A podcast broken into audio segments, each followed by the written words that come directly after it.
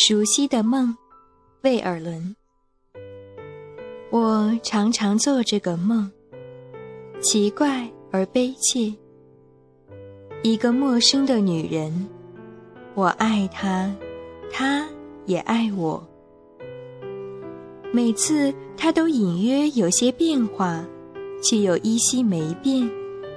她爱我，懂我，她懂我。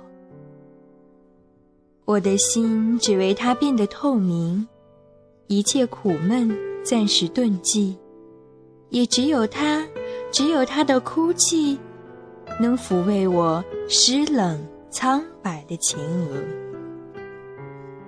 他的头发是深褐、金黄还是火红？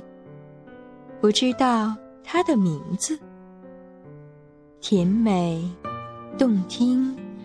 就像从生活中消失的亲人的名字，他的凝视仿佛雕像的凝视，他的声音遥远、平静、冷峻，就像没入虚无的你挚爱的声音。